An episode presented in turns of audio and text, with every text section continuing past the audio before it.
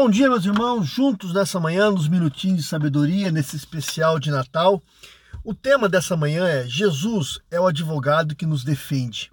E o texto está em 1 João, capítulo 2, versículo 1, que diz: Filhinhos meus, essas coisas vos escrevo para que não pequeis. Se todavia alguém pecar, temos advogado junto ao Pai, Jesus Cristo, o justo. Meus irmãos, nós não temos permissão para pecar. O pecado é transgressão da lei de Deus, é uma ofensa à santidade de Deus. O pecado, meus irmãos, ele é muito maligno, ele priva-nos do maior bem, pois nos faz separação entre nós e o nosso Deus. Nós somos pecadores e não há homem que não peque, que isso fique bem claro. Porém, há esperança para nós, meus irmãos, pois Jesus Cristo é o nosso advogado.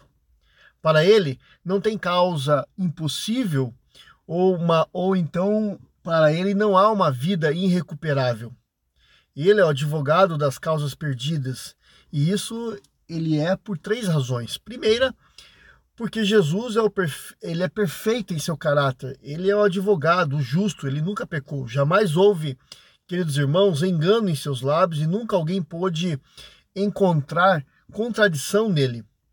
A segunda coisa, porque ele não apenas fala por nós, mas ele nos substituiu na cruz. Ele tomou o nosso lugar como nosso fiador, como nosso substituto. Ele levou sobre si, meus irmãos, a nossa culpa. Sendo santo, foi feito pecado por nós. Sendo bendito, ele fez maldição por nós. Ele carregou em seu corpo no madeiro os nossos pecados. Ele foi transpassado pelas nossas transgressões e moído pelas nossas iniquidades. Em terceiro lugar, porque jamais ele perdeu uma causa. A mulher apanhada em flagrante adultério foi condenada pelos homens, mas perdoado por ele. Vocês lembram dessa história?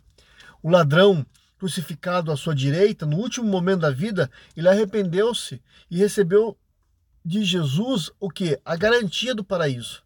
Então, meus irmãos, há esperança para mim, há esperança para você também, há esperança para todos aqueles que colocam a sua vida em Cristo Jesus.